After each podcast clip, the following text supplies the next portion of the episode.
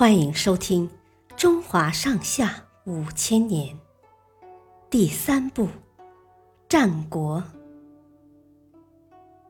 简造杀庞涓。公元前三五三年，魏国派大将庞涓出兵攻打赵国，赵国都城邯郸被围，于是向齐国求援。齐王派大将田忌和军师孙膑救援赵国。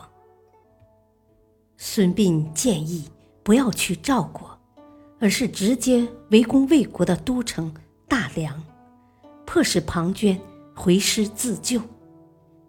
田忌采纳了孙膑的建议，围攻大梁。果然，在半路上伏击了回师的魏军。获得了胜利。公元前三四一年，魏王又派庞涓率军攻打韩国。韩国抵抗不住，也向齐国求援。齐威王仍派田忌为大将，孙膑为军师，率军出征，救援韩国。田忌。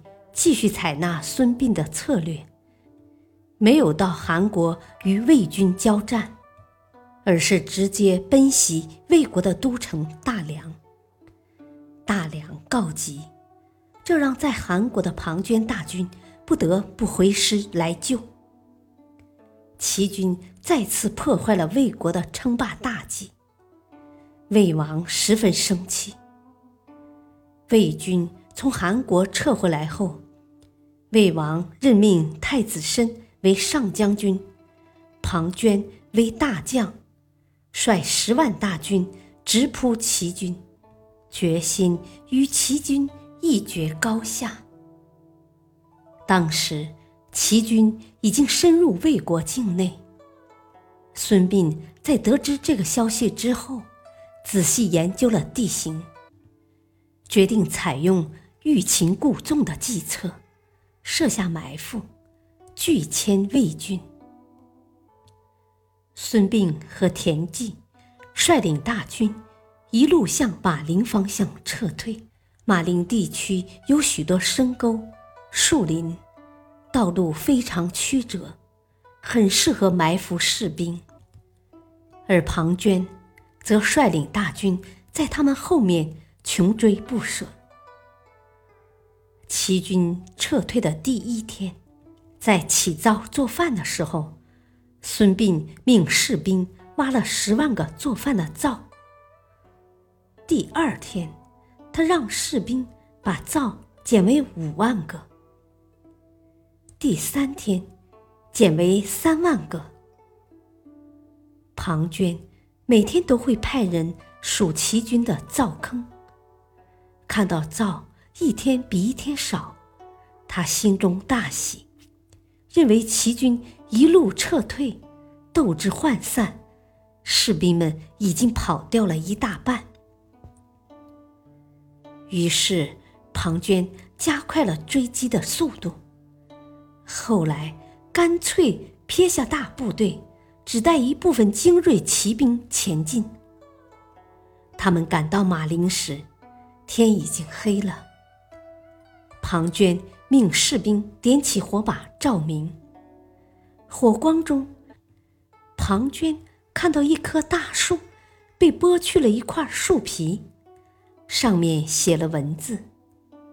他走到树底下一看，上面写着“庞涓死于此树之下”八个大字。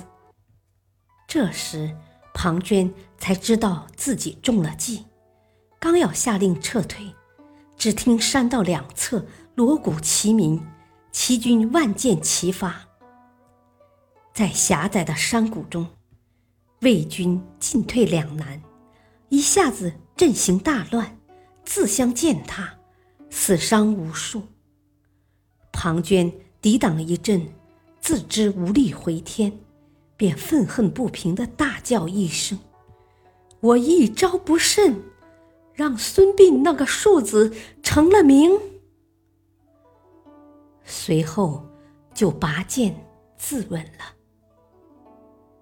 齐军乘胜追击，迎头遇到魏太子申率领的后军，因为前军已败，后军也乱了阵脚。齐军一阵冲杀，魏军大败，连太子申也被活捉了。这一仗，齐军大获全胜，魏军惨败，魏国由盛转衰，而孙膑则因为善于用兵而名扬天下。谢谢收听，再会。